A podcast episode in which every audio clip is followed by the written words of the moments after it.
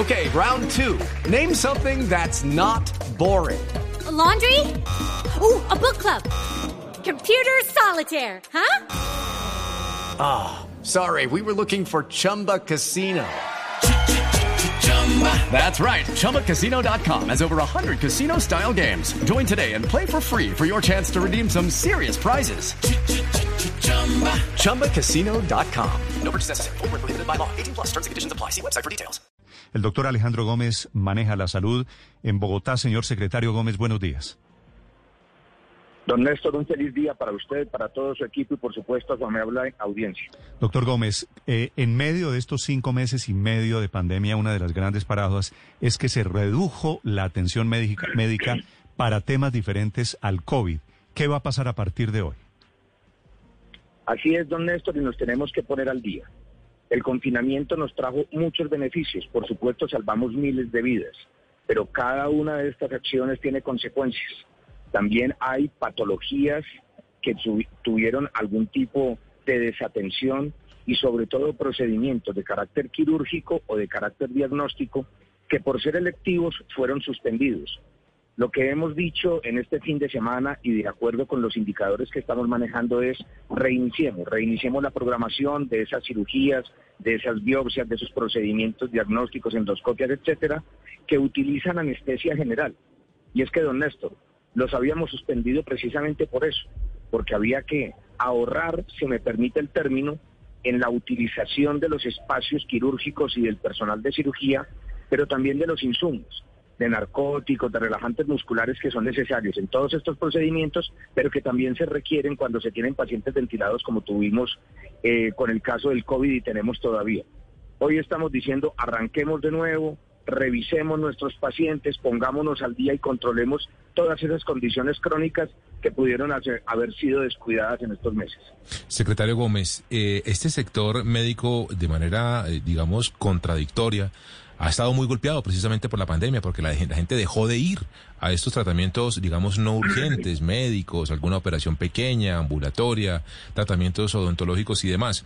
Eh, ¿Cómo va a funcionar la bioseguridad de estos servicios que se están reactivando hoy? ¿Cuáles son esos servicios que se están reactivando efectivamente? Con todas las medidas de seguridad que son necesarias para disminuir el riesgo. Como usted lo dice, hay sectores asistenciales que se vieron muy golpeados y con los que hemos venido trabajando y conversando.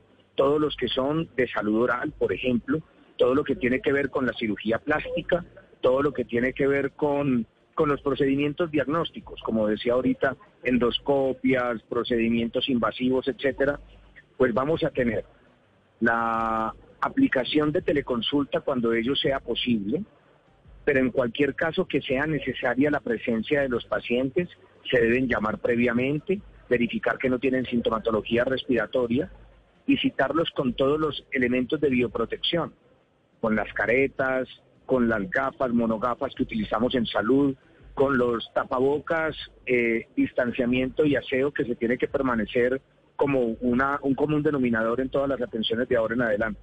Lo vamos a hacer poco a poco, lo vamos a hacer de la mano del el cuerpo médico y con toda la responsabilidad para disminuir el riesgo.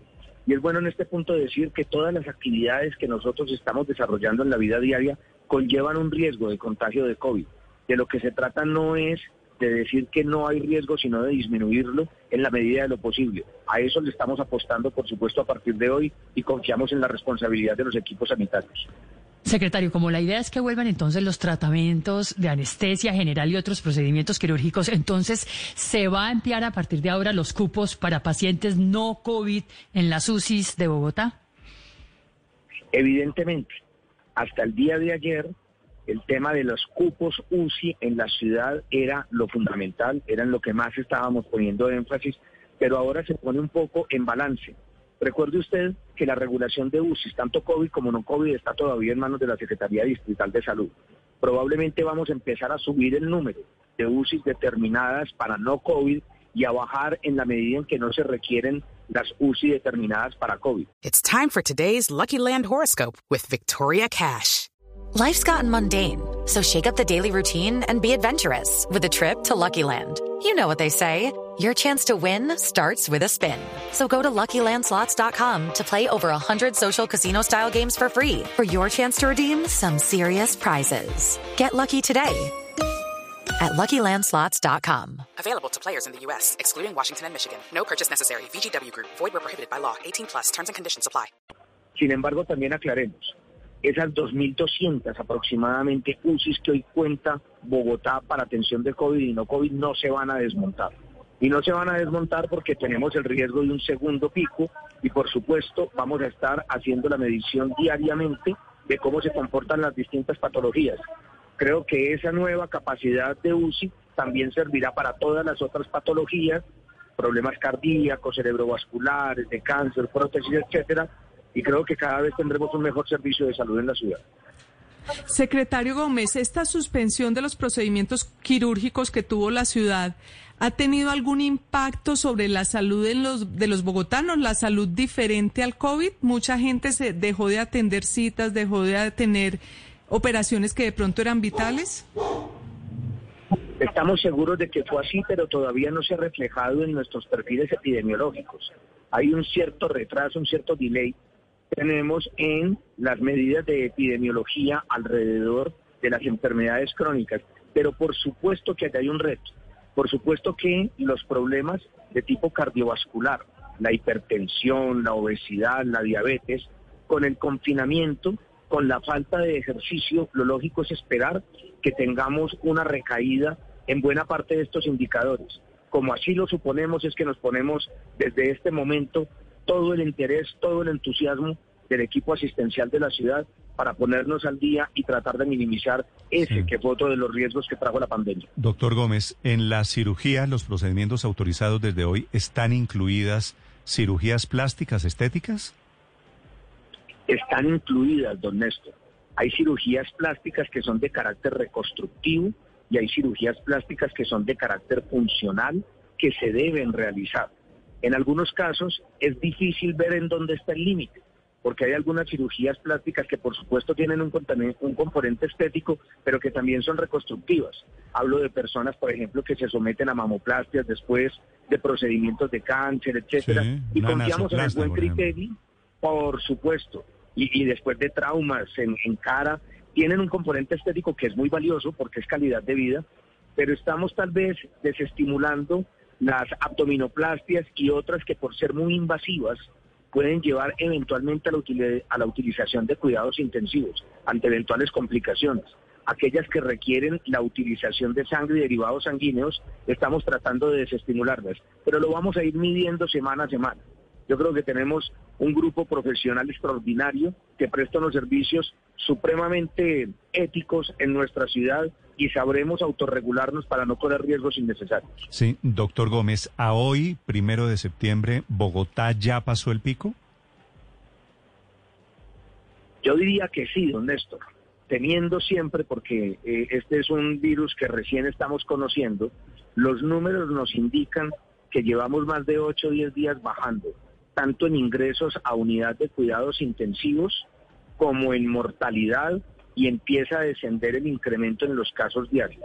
De modo que yo podría decirle en este momento, con un nivel de seguridad bastante alto, que el primer pico de la pandemia ha sido superado por Bogotá, que estamos en este momento en descenso de la curva y que estamos actuando en consecuencia. ¿Cuál es la cifra, doctor Gómez, que le permite a usted decir eso? Es decir, el indicador clave para saber eh, cómo ha disminuido, cómo se ha reducido el número de qué. Los dos indicadores que más sensibilidad tienen, don Néstor, son ingreso a unidad de cuidados intensivos y número de muertes diarias. En este momento, tanto el uno como el otro llevan una semana completa bajando. Entonces, eso nos permite suponer que hemos empezado a caer en la curva. Y hay un tema alrededor de la UCI muy importante, don Néstor. Durante todos los cuatro meses anteriores, los ingresos a UCI eran más que los egresos de UCI. Por eso todos los días teníamos un porcentaje ocupacional más alto, no obstante estar abriendo camas todos los días. Bueno, a partir de hace 10 días los ingresos a UCI son menos que los egresos de UCI y por eso se estabiliza la utilización de este servicio e incluso empieza a bajar. Sin embargo, permítame añadir, seguimos abriendo unidades de cuidados intensivos. No cesamos en nuestro propósito de tener por lo menos 2.000 UCI de- dedicadas al COVID, porque eso El nivel, es el nivel de ocupación UCI hoy está en 70 y 71 en este momento. 71.8 terminamos en el día de ayer, don Néstor. Sí, está en eso en este momento también. Así es. Ricardo. Sí, sí, señor secretario. ¿Tienen estimado ustedes de cuánto sería el incremento de, de contagios de COVID-19 con base en la situación que empieza hoy en el aislamiento selectivo? Hicimos unos modelamientos matemáticos complejos y se ha empezado a hablar, la alcaldesa ha acuñado un término que nos parece que tiene sentido cuando hablamos de cupo epidemiológico. Un cupo epidemiológico nos lo estamos, eh, digamos, interpretando como aquella capacidad que tiene la ciudad para tener un contagio controlado, porque es muy bueno dejarle claro a la ciudadanía que no es que no vamos a tener más casos de COVID. Hoy mismo tenemos nuevos casos y nuevos casos complicados, pero los casos que vamos teniendo no superan esa cantidad de servicios que tenemos abiertos para atenderlos. Entonces, en la medida en que vuelven a abrirse actividades, el transporte, actividades productivas, actividades recreativas, por supuesto que vamos a tener nuevos casos de COVID y probablemente vamos a tener un segundo pico. Un segundo pico que estamos calculando puede ser en el mes de noviembre. Cuando vaya empezando a cambiar esa curva, que lo estamos compartiendo todos los días con todos ustedes a través de Salud Data, pues probablemente tenemos que tomar algunas medidas diferentes. Esperamos que no vamos a llegar nuevamente a los procesos de cuarentena.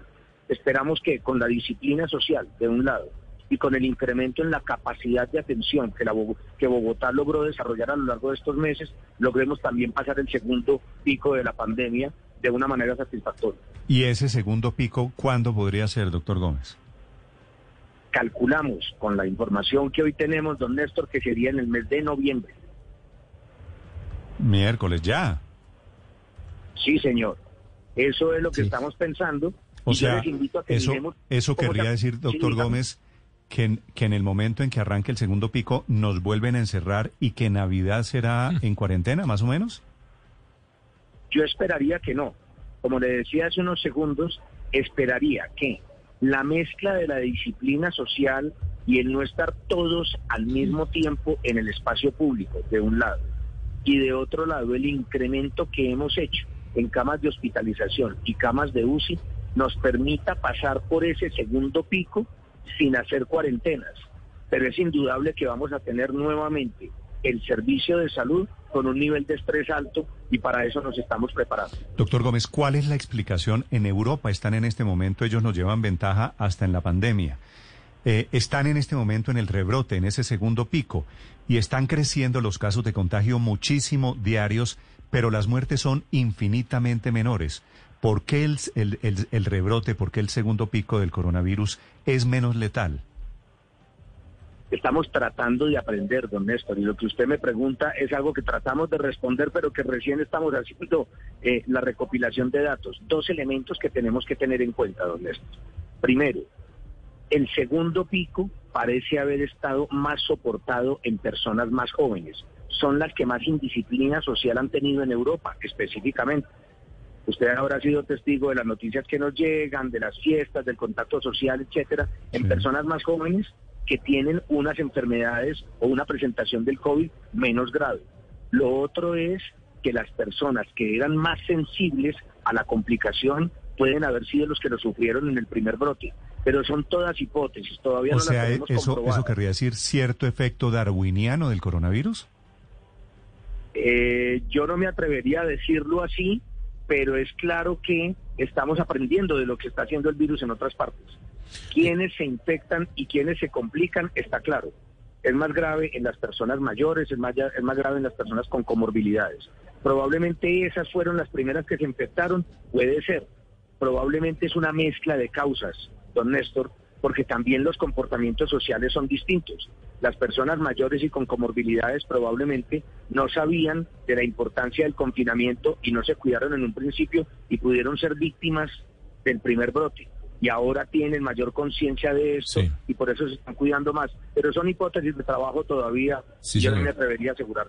Sí, el comportamiento de los rebrotes a nivel mundial, secretario, como usted dice, normalmente afecta a los más jóvenes y con menos tasa de mortalidad. Pero yo le quiero preguntar es a cuánto estamos, a cuánto está Bogotá de pasar de ser una ciudad con alto impacto de coronavirus, de COVID-19, a pasar a mediano impacto o tal vez bajo impacto. La verdad, en términos de tiempo, no lo tenemos muy claro. Nuestro modelamiento, como le digo, implica que van a bajar los casos alrededor de un mes aproximadamente a partir de este momento y más o menos en un mes empiezan nuevamente a incrementarse, o sea, pasamos de ese valle y empiezan nuevamente a incrementarse para coincidir con un segundo pico en el mes de noviembre. ¿Qué tanto nos acerquemos a la verdad? Pues solo el tiempo lo dirá, pero es de esperar que con el incremento de personas en la vía pública, en los espacios comerciales, etcétera, pues incrementen los casos. Y esos casos los empezaremos a ver a partir de 20, 30 días, que es el comportamiento natural de esta infección respiratoria. Claro, es que el segundo pico en noviembre, secretario, es porque estamos abriendo. Esto va a ser precisamente reflejo de lo que está comenzando el día de hoy. Dice usted que cuando comience nuevamente este segundo pico o esta nueva etapa de contagios, pues van otra vez las unidades de cuidados intensivos a tener unos niveles de estrés altos.